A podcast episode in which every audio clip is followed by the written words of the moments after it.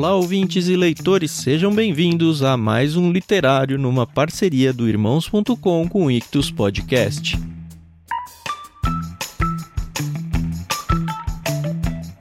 Eu sou o Thiago André Monteiro, arroba vulgutan, e estou aqui para apresentar para vocês o que foi o episódio número 24 do Literário, lançado lá em setembro de 2020. A gente gravou sobre o livro O Evangelho Maltrapilho de Brennan Manning. Eu sei que algumas pessoas gostam desse autor, gostam desse livro, outras têm um pouco de reticência em relação a ele, mas nada me impede de dizer que foi um livro bem interessante. A gente gravou ele em quatro, de novo a Carol não pôde estar com a gente, a gente gravou o Paulinho, a Adriana, eu e o Guilherme Burjac, que foi assim um presente de Deus que o Paulinho e a Adri apresentaram pra gente. Ele foi peixe grande lá no Clube Ictus e foi uma delícia, assim. A gente tem podcast com ele, a gente tem o podcast do livro também, o Evangelho Maltrapilho. Não só apresentando o livro, mas fazendo todo um diário de leitura com vocês. Então, se você tem interesse por esse livro em ler, lê com a gente. A gente tem uma série lá onde a gente vai comentando trecho a trecho desse livro, muito gostoso. Mas se você quer só conhecer o livro, convido você então a ficar aqui e ouvir mais esse literário, O Evangelho Maltrapilho, de Brennan Manning. Até mais, galera.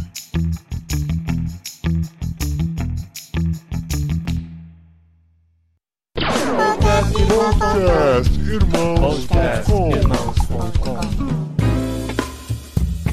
Olá, pessoas!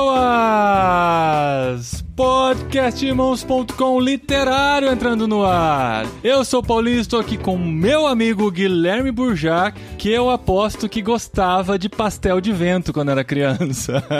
Ai, gente, mas que invenção ruim, né? Só se for pra pôr vinagrete dentro. Oi, gente, eu sou o Guilherme Burjac e eu tô aqui com a Drica, que ela me passa confiança de um deus que não luta MMA, porque ele não é um brutamontes. eu sou a Adriana e eu estou aqui com o Tan, que lê o Evangelho Maltrapilho, mas se veste como um presidente. Olha só. É verdade? Eu acho que ela queria fazer a piada invertida, mas ia ofender o convidado, né? O amiguinho. Puxa, como se eu me ofendesse com o caso de roupa, né? É. Não, agora na pandemia, a mesma camiseta a semana inteira. É isso, é isso aí. Olá, eu sou o Tan e eu estou aqui com o Paulinho, que tem a cabeça tão grande que dá pra ter dúvida se a auréola dele é certa ou torta. Nossa, mano. A minha é apertada. Gente, que dó. Olha só que isso foi trauma na vida dele, esse bullying. Cara, é muito... Ele já havia se Então, recuperado. agora eu vou ter que voltar pra terapia pra tratar O do cabeção, chamando da minha cabeça. É. Aham. Não foi, não, gente. Eu lidei muito bem com isso. Tenho orgulho. E faço meus filhos terem orgulho também, porque puxaram pro pai. Muito bom. Tadinho, não sou cabeçudo que nem você, não, tadinho. Muito bom, gente. Estamos aqui depois de mais um mês de leitura para contar a nossa experiência ao ler O Evangelho Maltrapilho de Brennan Manning, o livro desse mês que lemos junto com os amigos. E temos aqui Guilherme Burjac, que foi, coincidentemente, assim, Assim, né? do É, nada. não, por acidente, a pessoa que indicou o livro no programa do Clube Ictus, programa inclusive, né, esposinha? Que episódio aquele com o Burjac? Nossa, gente. Eu ouvi duas vezes, sabia, Aham. Burjá? O Conversa de Peixe Grande lá? O Conversa Sim. de Peixe Grande com o Burjá, eu indiquei pra muitas pessoas, muitas. Aí a gente sabe que tem algumas pessoas que têm preguiça de ouvir o programa inteiro, né? Daí eu falava, não, escuta pelo menos esse trecho que fala do deserto. Aqui, pelo menos esse trecho. Super recomendamos esse programa, super indicado. Valeu mesmo, Tan, né? Carol e Burjá por propiciarem esse programa tão especial pra gente. E nesse episódio, Burjá indicou vários livros, entre eles O Evangelho Maltrapilho de Brennan Manning. E a gente vai falar sobre esse livro no literário deste mês aqui de Irmãos.com.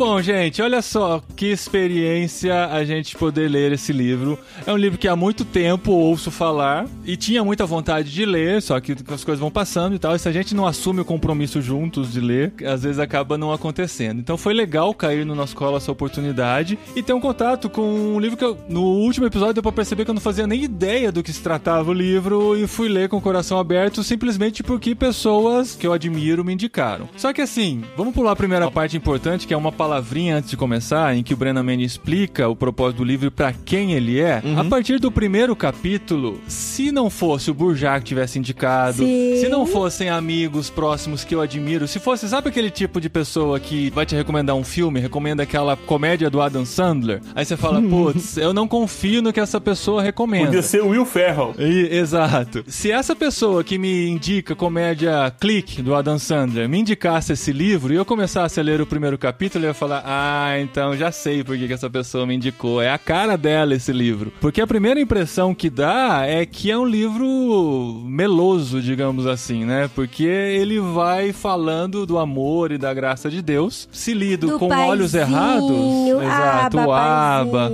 Se lido É. com os olhos errados, vai trazer uma impressão de graça barata. Eu acho que a gente vai falar sobre tudo isso aqui nesse O episódio. que você tá dizendo é que se você tivesse ouvindo com a voz da Ana Paula Valadão no fundo, você não conseguiria ler o livro inteiro sem derramar em prantos? É isso tá dizendo assim?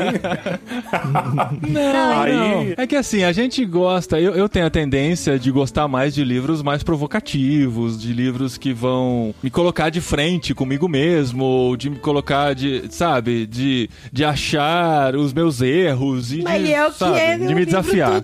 Exato. Mas eu tô falando da primeira impressão. Porque ele, o, o livro é, é simplesmente ele falando do amor de Deus que alcança todos nós, esse amor inexplicável, esse amor imerecido, a graça fantástica de Deus. E se você é do tipo de pessoas que pula, né, prefácio e pula introduções, você pode perder uma explicação muito importante, que é como ele começa o livro explicando para quem esse livro foi escrito. E quando você entende para quem esse livro foi escrito, talvez você não se coloque necessariamente naquele grupo de pessoas, mas você consegue ler com aqueles olhos. E no fundo, o livro vai conseguir falar com você também, por você estar disposto a ler com os olhos diferenciados. E é muito legal como o Brennan Manning já se prepara, né? Já se precavê sabendo que esse livro podia ser mal interpretado. Então ele já faz aqui uma palavrinha antes de começar, que é o é tipo o prefácio do livro, né? Onde ele faz os seus disclaimers iniciais, né? Então ele já começa falando aqui: o Evangelho Maltrapilho foi escrito com um público leitor específico em mente. Esse livro não é para os super espirituais, não é para os cristãos musculosos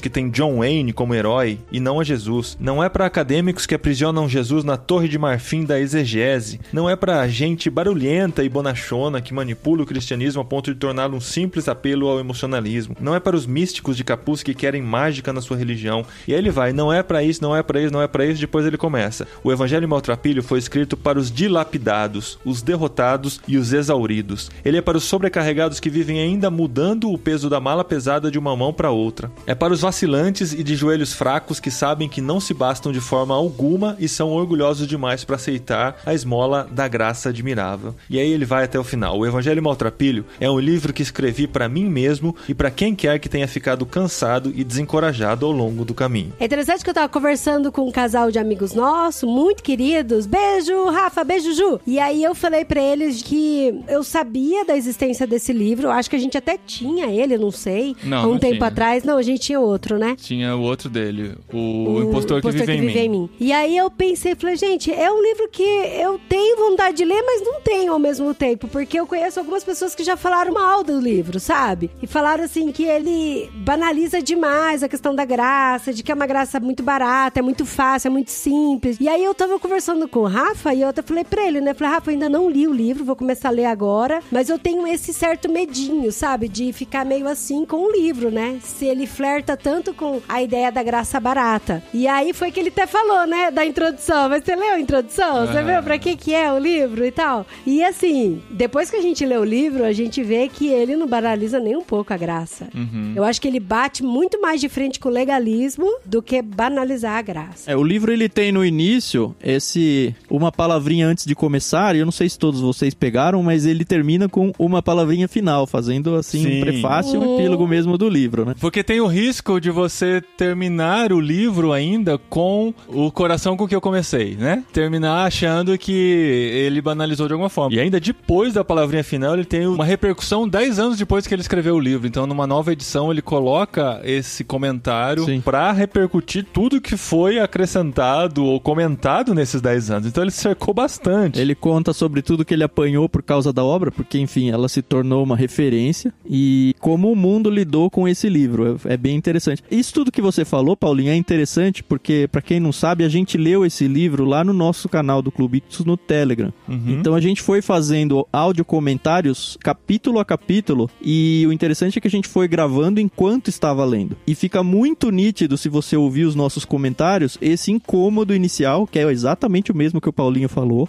nosso. E em todas as vezes em que o livro vai apresentando, fica aquela meio zona cinza, aquele Aham. meio pé atrás, assim, cara, esse cara aqui tá flertando com umas coisas meio esquisitas e Uhum. tal. Mas daí eu sempre lembrava, sempre que passava isso na minha cabeça, eu lembrava, pô, Por mas. que, que o Burjá indicou, Não, né? É, então, não, não isso. Vocês conhecem o contrário. Burjac muito melhor, mas eu Não. ficava, não, esse livro aqui é- foi importante pra uma pessoa séria e tal. Exato. E é interessante ver a evolução, principalmente minha e da Carol, porque a gente tava fazendo esses comentários, lidando justamente com esses pontos onde a gente começou meio que um pé e meio atrás, foi mais ou menos entendendo pra onde o autor queria, e quando chega na palavra final, e principalmente os 10 anos depois, onde o autor mesmo reconhece tudo que ele sofreu, é interessante que no próprio livro meu eu marquei. É exatamente isso que eu pensei no começo. É exatamente esse tipo de coisa que eu ia reagir. Mas é importante a gente ter noção quando o livro surge, né? O Osmar Ludovico faz essa introdução de alguma forma. Sim. E ele diz, olha, perguntando pro Felipe Ansem, qual é o cara que você pode indicar? Quem é o cara que você conhece que fala sobre graça? Porque nós estávamos vivendo no momento em que o livro surge, um redescobrimento da graça. E é muito interessante esse momento histórico, né? A gente não pode livrar o autor do seu momento histórico nem a publicação do seu momento histórico. Sim. O momento que nós estamos vivendo é a queda do Caio Fábio, né? 1998, 99, ano 2000, ele abre o site Caminho da Graça. A graça começa a ser falada mais e mais e mais. Então tem a publicação do Felipe Ansem em Maravilhosa Graça, que é um livro que introduz ou reintroduz esse tema no mainstream evangélico. E a gente começa a falar sobre isso. Aí de repente ocorre uma coisa interessante. Vem esse livro publicado do Brandon Manning, que, digamos assim, é de uma tradição quaker, né? Também de, de meditação, silêncio, muito coisa ligada como o Osmar Ludovico trabalha, né? Com essa questão do silêncio, do. Eu até brinco, bater palma pro sol, ver o caminho da formiga, ver a disposição das pedras. O Brennan Manning fala de um retiro de silêncio que ele fez de 30 dias, né? é importante para compreender porque o livro surge e causa esse impacto. Tem uma parte do texto que ele diz: Eu não sou universalista. Várias Porque vezes. tem uma hora que você pensa assim: esse cara vai colocar todo mundo no céu. Aham. E não é isso. É, mas dá essa impressão, né, Burjac? Ah, o tempo todo. Eu mesmo falei, ele às vezes ele menciona contrário ao universalismo, quase que criticando ou ironizando a questão. Mas de fato, ele eu acho que ele demora um pouco, não sei se de- até de propósito pra dar um tipo de uma tensãozinha mesmo, mas ele se posiciona contra. Mas é um discurso que assim, se um universalista quiser ler ele e usar o texto dele, picotando uns pedaços, consegue. Sim. Ah, mas aí você consegue até com que a pregação, né? Do Ed, principalmente. Você pode pegar a pregação do Ed e transformar num discurso universalista É. fácil, É, fácil, só para o pessoal fácil. que talvez não esteja familiarizado com o termo, né? O universalismo é aquela crença de que Deus no fim vai salvar todo mundo mesmo e a graça dele abrange toda a humanidade, independente de você aceitá-lo ou não, né? Então, eu fui tremendamente impactado por esse livro. Foi a primeira vez em que eu li esse livro, foi um momento de transição, de uma experiência pessoal com Deus. Eu até falei isso no, no- episódio do Peixe Grande. Foi um momento em que eu encontrei com o Brenna Minning. Foi um momento, assim. E eu tinha acabado de ler é, Celebrando a Disciplina, porque parece que tinha comemorado 30 anos de lançamento do livro. E eu comprei uma edição especial também desse livro. E foi um momento muito interessante para mim. Porque o livro tem uma pegada. Você acha que conhece o amor de Deus, mas você não conhece o amor de Deus. Sim. E é por isso que escandaliza. E é por isso que ele causa esse transtorno na gente. É por isso que a gente fica pensando: não, não pode ser assim. Não, não pode ser tão fácil. Não, não é assim. Porque a ideia é que a graça exige de mim algum tipo de esforço. Quando, na verdade, graça e esforço não são antagônicas. Graça é antagônica de mérito. Graça não é antagônica de esforço. José teve que achar um lugar para Jesus nascer. Não veio os anjos e separou lá, nem que seja num lugar dar ermo, mas não teve. Ele teve que ir lá, ele teve que preparar e teve que fazer o parto. Ele teve que pôr seu filho na terra. O filho de Deus na terra, né? O seu filho adotivo. Pra depois ninguém me acusar aí de falar alguma coisa. Ah, Bom, é bom se cercar sempre. essa perspectiva do livro de que o amor de Deus ainda é algo completamente desconhecido choca, porque o nosso linguajar é muito amoroso, né? Nós falamos do amor de Deus, falamos do amor entre os irmãos, falamos do amor à comunidade, falamos do amor à palavra, o amor ao serviço. O amor, a palavra amor, ela está muito presente em tudo que a gente faz. Só que contudo, porém, todavia, entretanto, destaque dois pontos não é vivido. E é isso que ele está provando. A experiência com a teoria. E acho que é por isso que a gente vai para essa zona cinzenta com muito medo. Ele fala várias vezes no livro que nós cristãos defendemos a teoria da graça perfeitamente, só que a gente não vive a prática. E ele, ao longo do livro todo, ele vai sempre colocando uma crítica aos legalistas, aos fariseus, e conforme o livro vai evoluindo, ele vai mostrando que nós somos os legalistas e os fariseus, mesmo nós que falamos mal dos legalistas e dos fariseus. É isso que é. E é muito isso mesmo que o Bourdieu fez essa análise. Tem muito a ver com a questão da meritocracia, que é o que está em muito em pauta, e muito em alta aí hoje,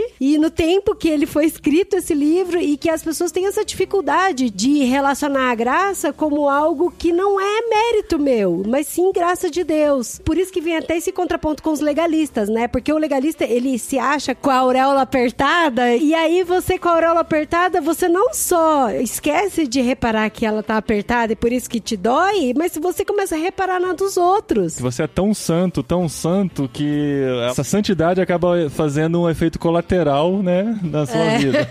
Que deixa você com dor de cabeça. né? Exato. Aí aqui no começo do livro ele fala assim, ó: "Quando sou honesto, admito que sou um amontoado de paradoxo. Creio e duvido. Tenho esperança e sinto-me desencorajado. Amo e odeio. Sinto-me mal quando me sinto bem. Sinto-me culpado por não me sentir culpado. Sou confiante e desconfiado. Honesto e ainda assim sincero. Aristóteles diz que eu sou um animal racional. Viver pela graça significa reconhecer toda a história da minha vida, o lado bom e o lado ruim. Ao admitir o meu lado escuro, aprendo quem sou e o que a graça de Deus significa. Como colocou Thomas Merton, um santo não é alguém bom, mas alguém que experimenta a bondade de Deus. Então é interessante que isso vai muito contrário com a meritocracia mesmo, né? Mas é você mergulhar a fundo e entender o amor de Deus, a bondade que Deus tem com a nossa vida e da sua misericórdia que é renovada todos os dias. E aí eu falei, não, esse livro diz muito mais a respeito sobre o meu olhar para a graça de Deus do que meu olhar de julgamento com o próximo. E aí isso para mim foi um tapa na cara. É, isso que é legal da, de obras assim, né? Que fazem a gente começar a ler pensando em como as outras pessoas se encaixam naquilo que você está lendo, que é a nossa tendência natural, né? A gente começa a pensar, olha, fulano tinha que ouvir isso, fulano tinha que ouvir isso. Nossa, eu tenho que marcar É. isso e pôr no Instagram. É, eu tenho, que, eu tenho que pôr isso aqui, ó, porque tem gente que precisa saber disso aqui e tal. Aí, conforme você vai lendo, você vai descobrindo como aquilo fala com você, né? E outra coisa muito legal de ler livros assim,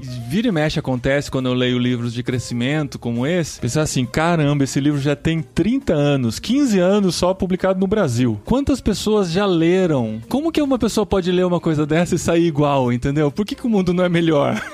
Por que, que as igrejas não são melhores? Ah, mas quantos livros a gente não passa por isso, né, Paulinho? Mas a gente esquece, né? Esse é o problema. A gente esquece. Daqui a um tempo a gente cai nos mesmos erros de novo. Eu acho que a primeira parte é fazer a gente conseguir o máximo possível de convencer pessoas a lerem esses livros. a pessoa ela não lê, né? Começa aí. E aí depois a gente começa um movimento, mesmo que seja no um a um, sabe? Cada um cuidando de si, da sua família, para que os cristãos, a família cristã, a igreja cristã, no seu sentido mais lato possível, consiga crescer e mudar de fato o mundo, para que daqui 15 anos não estejamos ainda É. iguais, né? Eu tive essa mesma impressão quando eu li o livro do Henry Nowen, o Tudo Se Fez Novo, que hoje tá com um título novo. Ai, esse Cara, livro é muito bom, gente. Eu li esse livro assim, eu falei, como que ainda existe gente ansiosa no mundo? Por quê? Se existe um livro tão completo sobre isso, sabe? Pra mim, foi o melhor livro de ansiedade é esse. Eu já li várias vezes e continuo ansiosa aí, amor. ó. Então, a gente é muito ruim de viver o que a gente aprende.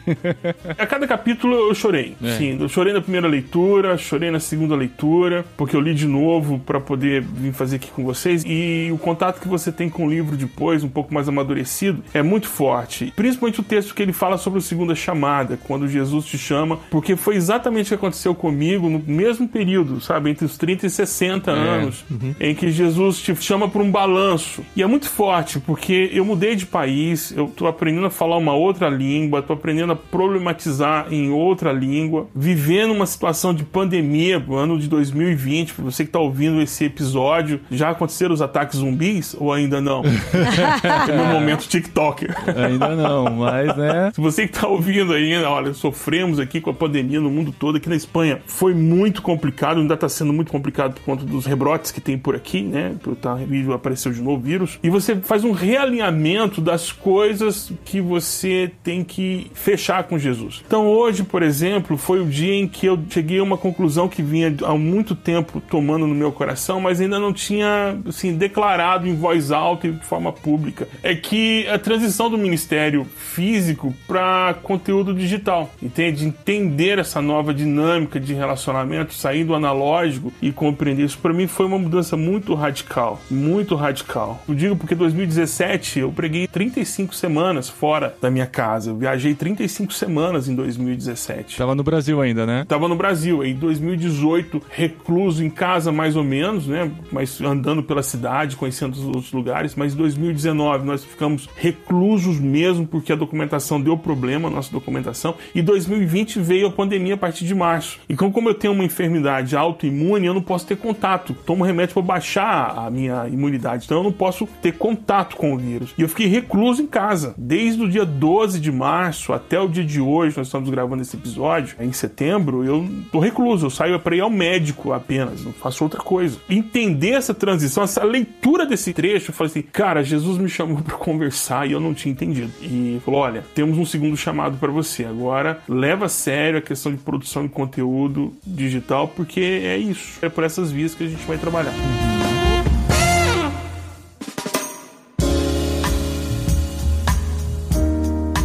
Tem algumas características do Brennan Manning que eu acho que, obviamente, afinal ele é o autor, né? Impactaram bastante no conteúdo que ele acabou escrevendo. A primeira é que ele tem claramente uma cosmovisão católica. Uhum. Então, eu acredito, é, não tenho ideia, não sou católico, não conheço católicos a ponto de discutir isso, mas assim, olhando de longe, a impressão é que os católicos eles têm essa questão da graça versus meritocracia ou versus obras aí muito mais intensas do que nós evangélicos. A segunda é que ele, de alguma forma, ele rompeu com o catolicismo porque ele se casou, ele não foi celibatário, é, ele foi praticamente, não sei se chegou a ser expulso da igreja, mas ele foi mal visto de alguma forma, isso fica claro ao longo do livro. E a terceira é o fato dele ter sido um alcoólatra e ter se tornado um alcoólatra já cristão. Então ele tinha uma cosmovisão cristã, passou pelo alcoolismo, passou pela experiência de alcoólicos anônimos Uhum. e passou por essa coisa. Ele até dá um exemplo no livro sobre alguns casos dentro do Alcoólicos Anônimos, Sim. mas ele passou esse negócio de eu preciso totalmente da graça, porque eu não tenho nenhuma condição de por mim mesmo resolver a situação. Eu não sei se vocês acham que esse pano de fundo ajuda muito no livro ou não. O que, Sim. vocês pensam disso? Isso é legal porque ele tinha uma cosmovisão católica sobre a graça, e ele fala sobre isso também, mas também sobre a questão dos pecados capitais. E isso aparece muito no livro. e capital, é, né? Ele venial e fala capital, no bem- capítulo inteiro. Em todo o texto tem um parágrafo em que isso é citado, isso é falado, e também pela perspectiva cristã da salvação, porque a salvação pela graça. Então, eu acho que ele uniu muito bem. E no final do livro, né, quando ele vai fazendo as reticências, ele diz lá que o livro foi muito bem aceito na comunidade entre alguns católicos, mal aceito em algumas comunidades evangélicas, porque falar da graça pro público americano não é fácil. Ah, o público dele é outro ainda, né? Não é o nosso. Né? Não é fácil, porque é um povo que fala que a América é generosa com quem se esforça. A América, no sentido dos Estados Unidos da América, né? É generosa Cara, com quem vai atrás. Cada vez que eu ouço a América se referindo aos Estados Unidos, dá um soco no estômago, né, cara? Que coisa Dá, chata isso. dá,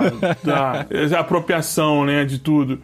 E você vê que falar sobre esse tema para uma comunidade evangélica, conservadora e e ortodoxa é muito complicado, porque o nosso modelo de igreja, ele não valoriza a graça. Por quê? Primeiro, porque você tem que passar por um período de, digamos, de desintoxicação do mundo, né? Os três meses ali no banco, pela classe de doutrina tal. Você não pode ser batizado imediatamente. Você tem que passar por um processo de vamos ver o que está acontecendo mesmo na sua vida, se isso tudo é verdade. Depois, no período de desintoxicação, a gente tem um período de probatório, né? Vai ficando ali na porta dando tchauzinho pros irmãos, vigia um carro, vai ali limpa um negócio tal. Você não tem nenhuma ação de expressão na comunidade local. Depois de feito isso, a gente dá uma observação como é que você é, se Jesus mesmo operou na sua vida, a gente deixa você fazer parte do coral. Tipo assim, tem 70 pessoas, você fica lá no fundo, e aí a gente entrega, dá a oportunidade de você entregar as partituras para cada um na hora de cantar o coro. Depois de 6, 7 anos aí de você estar tá servindo bons serviços no coral, a gente dá a oportunidade de você segurar o microfone e dizer boa noite. Aí a gente toma o microfone de você, aí. Então, o processo nosso de inclusão da membresia ou das pessoas é um processo que exclui o fator graça. Ensina por méritos, né? Totalmente.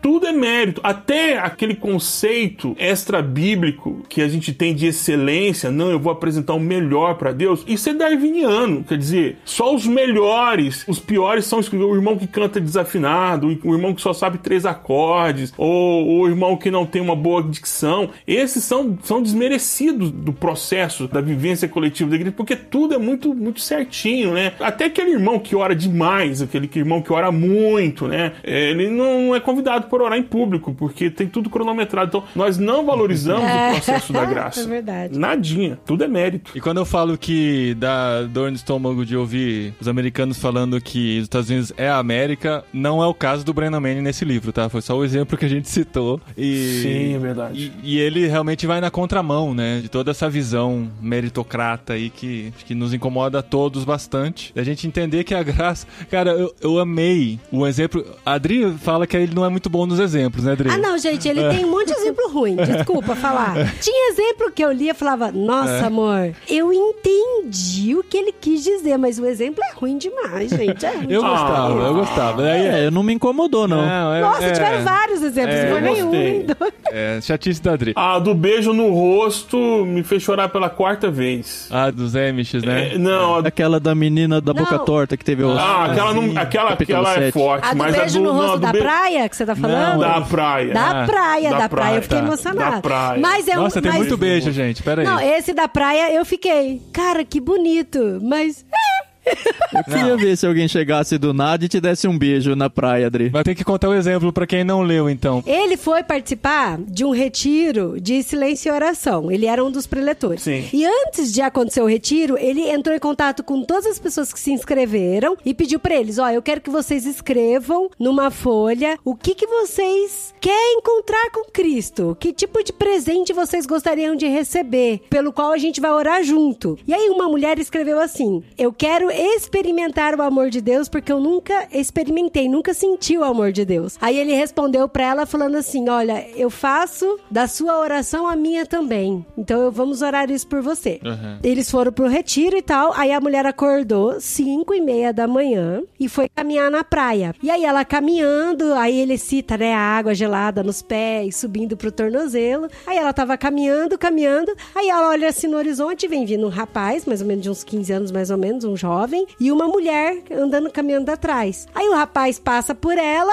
aí a mulher passa e vira e dá um giro de 90 graus assim, dá um abraço na mulher e um beijo no rosto dela. Uhum. Muito carinhoso. E disse: Total Eu te amo, né? eu, eu te amo. E assim, completamente desconhecido. Aí ela ficou assim em choque, aí ela volta pra casa. A hora que ela volta pra casa, ela conta pro Brennan Manning, né? Hoje eu experimentei o amor de Deus. Isso me toca muito porque é exatamente essas coisas que eu vejo nos filmes que retratam histórias bíblicas. E tem gente que desce a lenha, mas são filmes que, poxa, eu penso assim, o conjunto da obra foi muito feliz. Noé, não sei que não é o tópico daqui, mas o uhum. filme Noé. Tem uma cena em que Noé quer matar todo mundo, quer matar a criança. Aquilo me impactou de uma forma tão. Falei, cara, o cara ama tanto a Deus e se considera tão pecador. A ideia é que ele foi um felizardo, mas que ele não quer continuar, não quer a raça humana, porque ele não entende a graça de Deus. Por que, que você quer me dar uma filha, uma neta, numa situação em que a raça humana tá toda destruída e eu não presto? Por que, que a gente vai continuar com isso? Eu reconheço que não presto. Por que, que você quer continuar com isso. Então, o senhor já não deu conta de fazer isso, eu mesmo vou fazer. E quando ele vai fazer, ele não faz porque ele entende a graça de Deus. E é um momento de explodir a cabeça. E ao contrário da Cris, que, que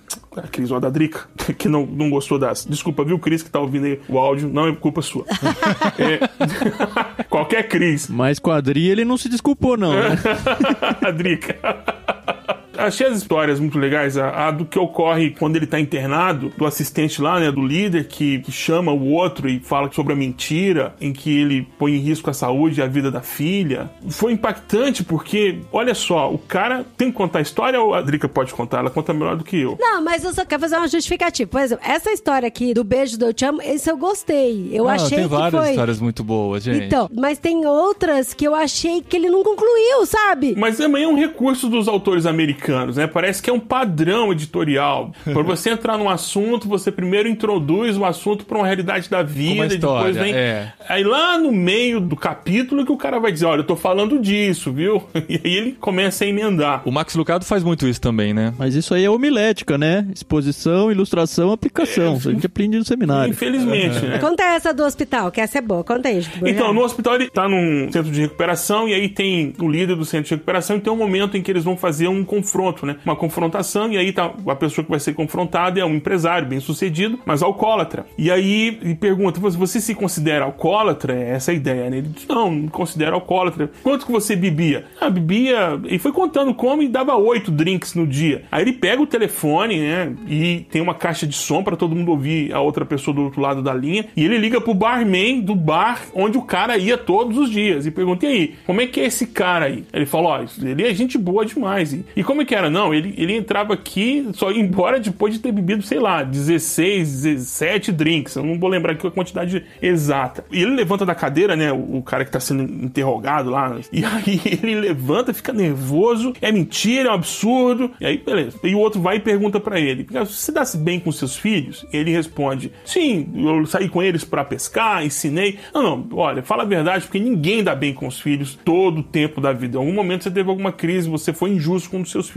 Bom, eu tenho a minha filha, mas eu não consigo lembrar o que é. E ele falou: Você não consegue lembrar o que é? Eu falei: Não, eu não consigo lembrar o que é. Ele pega o telefone e liga pra esposa. E a esposa vai contar a história. Aí ele conta, ela conta a história, não, é porque eles saíram para comprar um sapato. Ela tava muito feliz. De presente de Natal, né? Presente de Natal, ele ficou muito feliz porque ela disse que ele era o melhor pai do mundo, que ele era um pai excepcional. Era um motivo para beber, né? Vou comemorar. E aí ele entrou no bar, foi beber com os amigos e fazia 20 graus negativos. Ele deixou o carro ligado para o aquecedor e tal, mas. Deixou a menina no, no carro. carro né? cara. Entrou às 3 horas da tarde, saiu meia-noite. A menina teve os dedos amputados. Ela teve o polegar e o indicador amputado. E ficou surda. Uhum. A mulher contando no telefone e todo mundo ouvindo. Isso me lembra as minhas conversas com Deus sobre algumas personalidades que eu tomei em tojo algumas personalidades da teologia que eu tomei entojo. Entojo é uma palavra universal? Sim. eu tomei sim. raiva. Pelo menos aqui no interior de São Paulo e do Mato Grosso do Sul a gente conhece. Sim. então eu, eu tomei raiva da pessoa ao ponto de não conseguir ler o que ela escreve, ao ponto de não ouvir o que ela fala e tomar raiva de quem gosta dela também. É ranço. A palavra atual para É isso é ranço. ranço. Tomei ranço, tomei ranço. Cancelei a pessoa. E eu me recordo de uma conversa que eu tive com Deus sobre essa pessoa. Porque estava me incomodando, estava, sabe, eu cheguei a uma conclusão racional. Bom, o ódio não é algo que procede do céu. O ódio é algo que procede do inferno. Então, se procede do inferno não é bom, é por que, que eu estou sentindo isso? E fui conversar com Deus pedindo, Senhor, mata essa pessoa, sei lá, vinga ela em meu nome, no seu nome mesmo, mas eu vou sentir como se fosse por mim. Me dá esse presente de Natal, Jesus. E. Cara, Jesus falou assim: Bom, vamos lá, vamos conversar a seu respeito. Vamos falar sobre você. Vamos conversar sobre isso. E eu cheguei à conclusão que eu tava na lista negra de muitas pessoas porque era exatamente o que esse cara representava para mim, eu representava para outras pessoas. E eu pedi perdão a Jesus. Tinha um monte de isso. gente orando pela sua morte, é isso? Sim, e eu entendi que não é assim. E aí, quando eu li esse texto pela segunda vez, eu falei: Ó, aqui, eu não recordava disso na primeira leitura, mas na segunda leitura eu falei: Olha o que aconteceu comigo. Foi exatamente essa conversa que nós tivemos. De uma conversa tete a tete. Olha, você. Assim, eu Eu não sei se foi inspiração divina, eu não sei se foi revelação do Espírito Santo, mas aquela canção que diz você não vale nada, mas eu gosto de você, não tem outra para explicar a graça de Deus para mim do que essa. Você não vale É nada, mas eu gosto de você. Cara, eu comecei esse assunto falando das ilustrações que eu queria citar uma, né? No fim foi legal que acabamos lembrando de várias. Eu gosto muito de histórias. Eu acho que eu, particularmente, assimilo mais um conteúdo se ele é permeado por histórias. Eu amo histórias. Tem gente que pula as Gente, eu histórias. também gosto. A Adri já não gosta Eu, eu muito. gosto muito de história. Ela não muito. gosta de histórias que não tem varinhas. Não, que não, é. tem Harry Potter. Chapéus de bruxo, esses daí. Só tiveram duas. Ó, eu tô folheando o livro aqui, eu vi que na verdade foram duas histórias que eu achei que foi muito ruim. Mas o resto eu gostei pra Tá, caramba. mas deixa eu, deixa eu concluir. Essa do Max é linda. Por que favor, con- eu quero que contar a continuar. minha. Não, porque uma das ilustrações que falou muito comigo, eu sei que assim, as tentativas de explicarmos a graça de Deus são sempre limitadas pelo nosso conhecimento. Mas o Brennan Manning fez isso de forma magistral nesse livro. E quando ele conta aqui, quase no final do livro, essa história, eu gostaria de ler, porque eu acho que eu não consigo contar tão bem quanto a Adri e o Burjá. E ela, e ela é curtinha, não é nenhuma história, é só uma ilustração. Quando ele vai falar que a Bíblia é a história de amor de Deus com seu povo. Deus chama, persegue, perdoa e cura. Mesmo a nossa resposta a seu amor é dádiva dele. E olha a ilustração que ele conta aqui. Suponhamos que você tenha me adiantado um milhão de dólares para minhas necessidades pessoais. Um ano depois, você requer que eu comece a fazer pagamentos de 10 mil dólares mensais, livres de juros, para cobrir o seu débito. Nada mais justo, né? No primeiro dia de cada mês, exatamente quando eu sento para preencher o cheque, chega o correio da manhã. Você mandou-me um cheque de 10 mil dólares para cobrir o pagamento. Você continua a fazê-lo até que todo o meu débito esteja quitado. Fico atordoado e protesto. Está tudo às avessas. Ó, eu fico arrepiado, arrepiado, ó. Cara, é, é impressionante, assim, né? De a gente tentar entender um pouquinho do amor de Deus, que até a nossa resposta ao amor dele é dádiva dele. Nem isso é algo que a gente tira do nada. Vem de Deus também. Isso é fantástico. E ver essa sensibilidade, né, numa obra como essa, que a princípio pode parecer água com açúcar, carinho no ego, é muito mais do que isso, né? Terminar com essa certeza de que Deus nos ama, nos ama muito mais do que podemos entender, muito mais do que podemos retribuir, até o que podemos ou tentamos retribuir a dádiva dele para nossa vida. Isso é, É, fantástico. é tão doido porque Deus é amor e na sua essência ele é amor. Então quando a gente responde em amor pra Deus, é uma forma muito sublime de adoração a ele e de honrar e glorificá-lo, sabe? E é muito louco porque parece mesmo um paradoxo, né? Mas é porque ele é a essência do amor. E eu queria até abrir aqui um parênteses com relação à história, não que o nosso programa seja pontual, mas aconteceu algo muito, aliás, né? 2020 aconteceu uma sequência de coisas chocantes e uma delas foi com relação à menina que com 10 anos ela foi estuprada pelo tio, se encontrou grávida e aí foi pro hospital para fazer um aborto. E para mim aquilo me chocou de uma forma tão grande que eu comecei a chorar e chorar e não conseguia parar de chorar. E quando eu fiquei sabendo que tava tendo uma manifestação de pessoas na porta do hospital julgando a menina, apontando o dedo por conta de todas as questões que ela tava passando, aquilo me doeu mais ainda na alma. Eu não tô entrando aqui nem na questão do aborto, nem de legalidade, nem nada. Mas eu acho que a gente acabou esquecendo sobre essa palavrinha amor. Sobre que Deus é amor e que Deus espera, não que Deus espera, mas que Deus nos criou para sermos relacionais e relacionais em amor. E eu acho que tá faltando isso, tá faltando muito amor. E aí a gente esqueceu de olhar para uma menina de 10 anos que tá sofrendo com um olhar de amor, de compaixão, de oferecer algo, entendeu? E aí eu falei, caramba, meu, como cristão, deveríamos carregar a maior marca de Cristo, que é o amor. E aí isso eu falei, Deus, por favor, eu não quero deixar de espalhar a tua maior marca, que é o amor. Até sobre esse assunto do aborto, né? Interessante, o livro foi publicado em 1990. E quando você lê, no contexto que a Adri contou aqui, ele tá falando exatamente sobre isso, né? Nós não somos a favor da vida simplesmente porque evitamos a morte. Somos a favor da vida à medida que somos homens e mulheres para os outros, todos os outros, à medida que somos capazes de tocar a mão do outro num gesto de amor, à medida que para nós não existam outros. Isso é demais, cara. que na verdade nós somos e deveríamos nos comportar, e as pessoas deveriam ter por nós a mesma impressão que as pessoas têm quando veem as crônicas de Nárnia. Nós deveríamos ser um monte de Aslans andando pelas ruas, né? É. as pessoas vendo, nossa, lá vem alguém que destila amor, que destila compaixão, que tem paciência, porque nós fomos sequestrados pela pauta secular de tal forma que nós não conseguimos entender que nós já estamos no descanso de Deus. A gente já vive o descanso. Caramba, a obra da criação é uma coisa tão espetacular porque Deus diz: olha, tá tudo pronto. Agora é só desfrutar, é só curtir, é só, sabe, viver o panfleto do testemunho de Jeová. A gente já pode viver isso hoje. pra você que não conhece, digita no Google. Você vai ver cobra com leão, vai ver bebê urso. Isso já é uma realidade para nós, porque nós, nós vemos o mundo a partir disso. Uma outra coisa é que evangelho é uma boa notícia. O evangelho não é uma reunião no Zoom para discutir uma pauta. O evangelho a gente tem que entender que, olha, a notícia é um Salvador veio e morreu no seu lugar e, e ele veio, agora você pode desfrutar o amor de Deus de forma muito intensa. Você não foi salvo pelo que você é nem pelo que você fez, você é salvo porque ele te ama. Isso já é uma realidade. Ele já está decretado. Isso não banaliza o pecado. Não, de forma alguma. Então... Uma coisa que eu falei, até escrevi aqui na, nas observações, é que nós, pelo menos quem é reformado, tanto os carismáticos, na verdade todo mundo depois da reforma é reformado, mas o pessoal tradicional, o pessoal carismático, o pessoal pentecostal, precisa entender o seguinte, que nós não temos dificuldades com os decretos de Deus. Ninguém aqui tem dificuldade com o decreto de Deus. A gente entende, a gente entende que quando Deus decretou, mas quando ele decretou nos amar e decretou que não é pelo esforço, mas pela graça, isso é ruim, entende? E é legal porque aqui na cidade onde eu vivo, em Puente Rio, aqui na, em Córdoba, tem uma coisa que a gente já percebeu com a característica da cidade.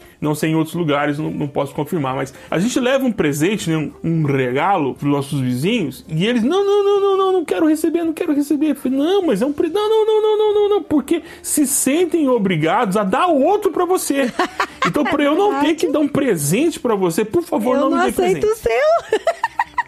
É muito isso. Entendeu? Eu não quero receber. É que a gente não entende que Deus já fez por nós. E me ajudou muito esse livro no Ministério Pastoral. Porque quando eu via e ia aconselhar pessoas passando por crises, eu entendia que ali tinha alguém igual a mim e que naquele lugar é uma pessoa que naquele momento não sou eu mas que poderia a qualquer instante eu ser a pessoa que estaria passando por aquilo. Então, um olhar de graça, um olhar de misericórdia, um olhar de complacência, sabe, para não ser tão duro com as pessoas como nós somos. No caso do aborto, por exemplo, me chocou também, né, contextualizando, porque as pessoas queriam saber se a gente era a favor ou contra. Uhum. Falou, não é hora para isso. A hora que eu tenho que perguntar é o seguinte: quem tá cuidando dessa menina? Quem está cuidando da família dessa menina? Quem está cuidando das pessoas próximas dessas pessoas? Quem está destilando amor e não ódio? Quem está julgando? A, julgar a mãe, depois vai julgar. Tem culpados? Tem. Então, força da lei para os culpados. Mas, poxa, não é hora de gente fazer isso uma pauta política nem religiosa. Então, aí mais para frente, nesse mesmo capítulo, ele manda essa: ó, a posição a favor da vida e contrária ao aborto é um traje de uma peça só de reverência pelo não nascido e pelo exaurido pela velhice pelo inimigo, pelo judeu e pela qualidade de vida de todos. Do contrário, é bijuteria e pastel de vento. Tem um capítulo que chama Liberdade do Medo. Ele diz o seguinte: os cristãos deveriam estar celebrando constantemente. Deveríamos estar ocupados com festas, banquetes, comemorações e celebrações. Deveríamos nos entregar a verdadeiras orgias de alegria, porque fomos libertos do medo da vida e do medo da morte. Deveríamos atrair pessoas para a igreja literalmente pelo tanto que ser cristão é divertido. E é meio na linha do que o Burjac estava falando aí. Então, tem muita gente que não quer participar participar da festa porque acha que tem que levar um presente, entendeu? Uhum. Porque se eu participar da festa, eu vou ter que fazer uma festa também. Então as pessoas falam, eu tenho medo de conhecer a Cristo e depois virar escrava dele e ter que dar alguma coisa para ele. No entanto, depois que a gente verdadeiramente conhece a Cristo, a gente dá com alegria justamente por causa da graça dele, né? É um negócio que as boas obras aí, elas não são um tipo de recompensa a Deus pelo que ele fez. É um negócio que, cara, se você me ama desse jeito, como que eu não vou fazer um negócio desse? Muito bom.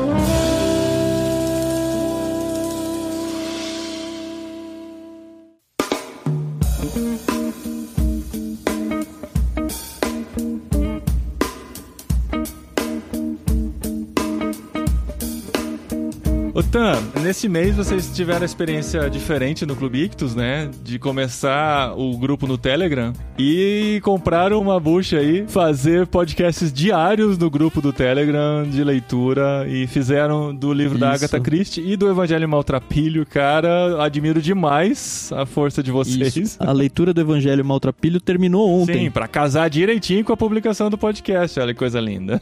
Então, se alguém quiser fazer a leitura ainda, dá pra aproveitar lá. E eles todos vão pro nosso podcast, esses áudio comentários também. Provavelmente a partir da semana que vem, a gente vai ter no podcast os mesmos áudios que a gente postou no Telegram. Então, se você se empolgou com esse Evangelho Maltrapilho, você pode viver a mesma experiência de ir lendo com a gente, ouvindo os episódios diários aí, segunda a sexta, no podcast do Ictus. Muito bom, foi muito bom, cara. Eu acho que a experiência pra vocês foi legal também, assim como foi pra gente. Não, e participar do grupo é muito legal. O povo é bem polêmico, né? É, eles gostam. dá umas discussões boas lá, Aham. cara. É legal demais ler assim. Não, mas é bom isso. Qual que vocês vão ler nesse mês? Agora, a partir depois do Evangelho Maltrapilho, o que que vem? A gente vai ter o resto de semana aí de descanso. Não sei se é na segunda seguinte ou na outra, a gente ainda tá definindo isso. Mas o livro tá fechado, é o Grande Sertão Veredas Puxa. do Guimarães Rosa. A gente vai ficar um mês lendo esse livro. E aí, pra outubro, a gente vai ter uma surpresa aí, provavelmente um livro infantil. Isso! Pra gente comemorar o Dia das Crianças. Gente mês tava pensando nisso né? aqui. A gente tava pensando isso também, pro literário ser um livro infantil. Aham. Peraí, peraí, esposinha, interrupção na edição, porque quando estávamos gravando esse Sim. episódio, não fazíamos ideia. Tava- Na verdade, assim, a gente pensava em livros pra fazer no literário, mas ainda não tínhamos concluído, né? É, a gente pensou em fazer o Grande Sertão Veredas, mas, gente, não rola. Não ia dar tempo, porque a leitura coletiva do Ictus vai começar na Aham. semana que vem só e vai terminar depois da publicação do próximo episódio. Não ia dar pra correr e tal. Não, não, é um livro que tem que ser degustado, Isso. né? Não dá, não dá. Aí a gente voltou na ideia de fazer infantil, porque o episódio vai ser em outubro, né? No final do ano passado a gente fez do Pequeno Príncipe, que foi sensacional, que foi o último do ano. E nesse mês a gente vai antecipar o livro infantil pra lançar o episódio no mês de outubro. E a gente decidiu em fazer de mais um livro do Lewis. Olha, Mas, Lewis? mas, é, mas é outro Lewis. Ah, bom, eu já tô aqui, gente. Eu acho que ele me pegou no pulo dessa vez. Eu fiquei, ué. É o Lewis Carroll. Vamos Lewis fazer Carroll. do livro infantil mais bizarro que você pode ler, porque no- o literário não é pra falar de livros simples. A gente vai, Não, a gente não. quer desafios. Sim. Então nós vamos ler nesse mês um livro que veio no Clubinho Ictus já há alguns meses. Temos ele aqui e vamos ler com vocês, se vocês toparem, Alice no País das Maravilhas. Não, na verdade a gente vai ler. Aham. A, a gente vai ver se vocês topam ler Lê junto com a gente, claro. Então leia com a gente. Tem no Kindle Unlimited, inclusive crianças. Se vocês forem assinar Kindle Unlimited, entrem pelo link de irmãos.com. E se vocês forem comprar qualquer livro na Amazon, entrem pelo link de irmãos.com porque a gente descobriu que isso dá uma comissãozinha bem legal. Estamos pagando nossos custos de hospedagem de irmãos.com só com a comissão da Amazon. Então é fácil entrar. Se você não achar o link por aí, entre em irmãos.com/amazon. Bem fácil, que qualquer compra que você fizer na Amazon, você rende comissão pra gente. E se você assina o Kindle Unlimited, nós temos comissão todos os meses. Isso é muito legal. Olha que legal, gente. E olha só, Alice no País das Maravilhas. A princípio, você pode olhar e falar: ah, é um livro muito de criança, não vou ler. É Mas, doido. gente. É doido. O País das Maravilhas, meu É, amor, depende do que, que você está comendo, do que você está bebendo, do que você está vivendo.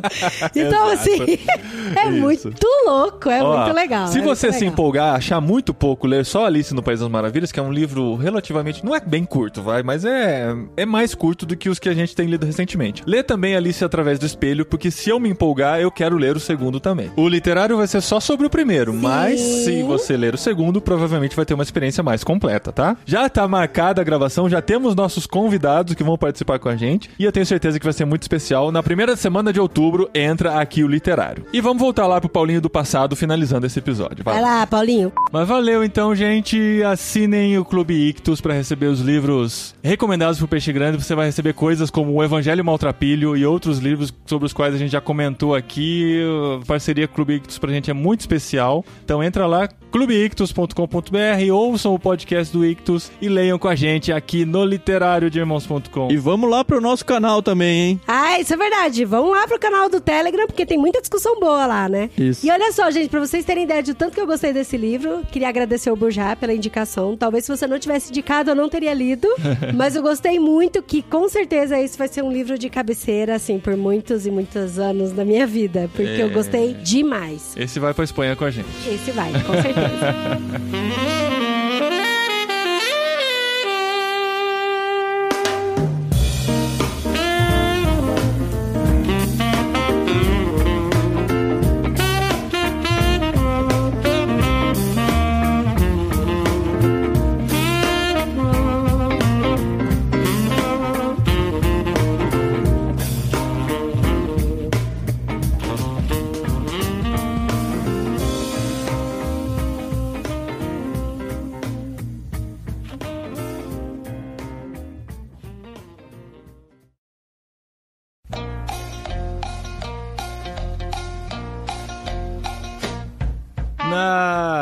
chama isso? Essa- Orelha. Não, essa ficha catalogal aqui, né? É isso? É. Ficha catalográfica. Na ficha catalográfica aparece aqui como biografia. Aí eu falei, ah, tá, então é a biografia do Brennan Mann e tal, mas não é exatamente a biografia, apesar de ele Não. contar várias histórias da Ele- vida dele. No meu tá escrito bibliografia. Ah, então foi por isso. Mano do céu, fofo, vai ter que deixar isso, pelo amor de Deus. Nem que, nem que seja pra ir pro final do, do programa. Sério. Nossa, gente. que droga.